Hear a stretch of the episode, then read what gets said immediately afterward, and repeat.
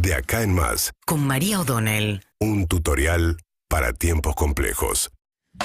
Bueno, Alberto Fernández salió ayer de Lotamendi con su hijo Francisco, su mujer Fabiola Yáñez, a Olivos, y se supone que este es el plazo, este fin de semana de Semana Santa, que le dijo a sus colaboradores que se iba a tomar para hacer los anuncios pertinentes de los cambios de gabinete que se vienen. Eh, es difícil por ahora prever qué profundidad va a tener el cambio de gabinete.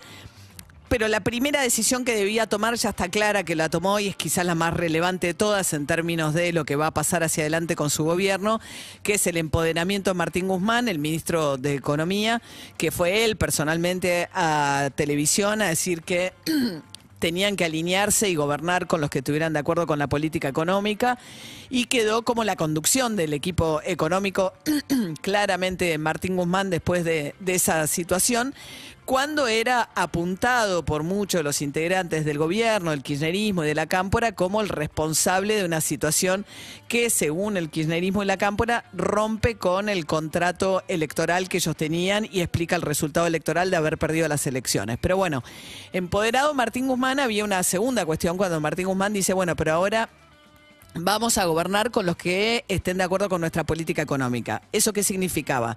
Dos decisiones por lo menos que son resistidas y que ahora hay que ejecutar. Una que en realidad tiene que ver con las retenciones al trigo, maíz y soja que un sector venía pidiendo abiertamente a Roberto Feletti, el secretario de Comercio Interior, que se aumentaran y que dijo eh, Martín Guzmán y el presidente de la, de la, Nación, es una decisión tomada, no se van a subir las retenciones. Y Feletti se lo comunicaron en privado, si querés seguir en el gobierno, no podés seguir cuestionando las decisiones del presidente y eso ya es una decisión tomada. Porque la soja paga el 33% y los demás eh, eh, pagan entre un 7 y un 11%. Entonces dijeron a Feletti, si te querés quedar, no más cuestionamientos a decisiones tomadas por parte del presidente.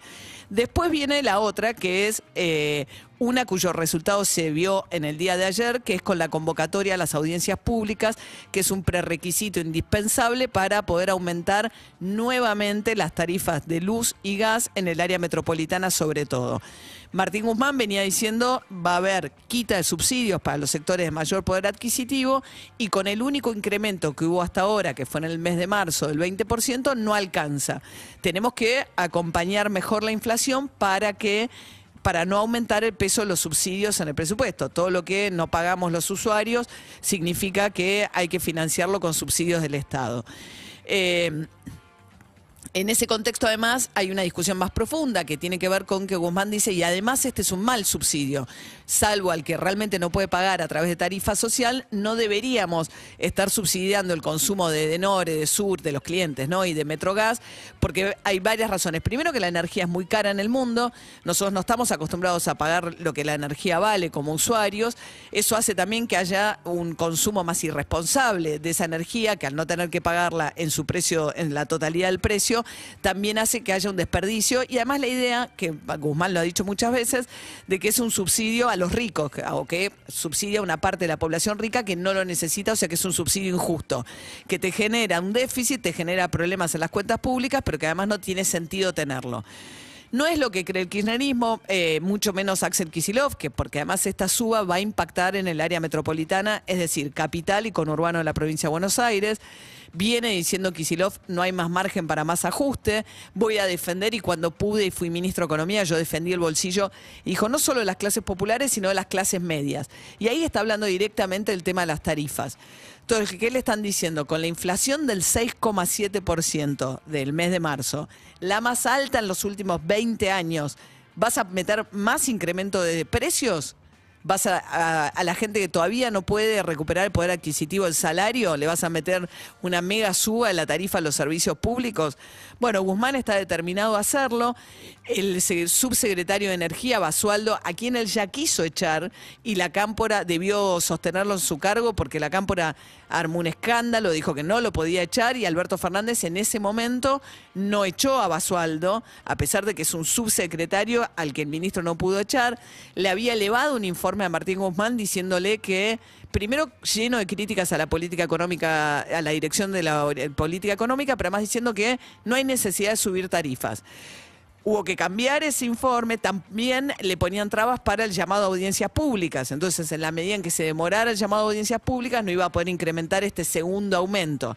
Bueno, ahora salió el, el informe no lo, van a obligar a Basualdo o a irse el gobierno o a, reescribir ese informe, hay que ver qué pasa.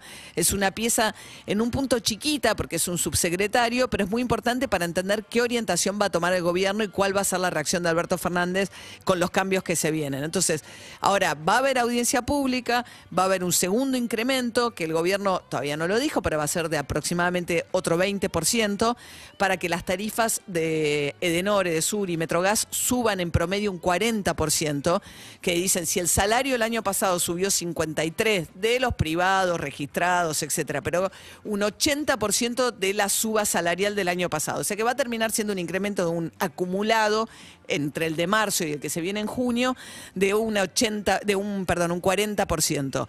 Más los que van a tener que pagar la tarifa completa por recibir la quita total del subsidio. Eso todavía no está claro cómo van a hacer la famosa segmentación, si es por domicilio, por ubicación, por ingreso, pero va a haber un sector que va a tener un ingreso, un incremento todavía mayor porque directamente le van a quitar todos los subsidios. Así que hasta ahora lo que uno puede leer de, de lo que pasó después de los cuestionamientos tan grandes que recibió Guzmán es que la decisión de Alberto Fernández es sostener a Martín Guzmán y darle incluso herramientas para avanzar con la suba de las tarifas, que por supuesto que está también en el contexto del acuerdo con el Fondo Monetario Internacional, pero a pesar de la resistencia de la Cámpora, del kirchnerismo y de Axel Kisilov, el próximo paso, todo indica, porque estos son los pasos que están dando ahora, va a ser anunciar o avanzar en dirección a el próximo aumento de tarifas de servicios públicos, sobre todo en el área metropolitana. Síguenos en Instagram y Twitter. Arroba Urbana Play FM.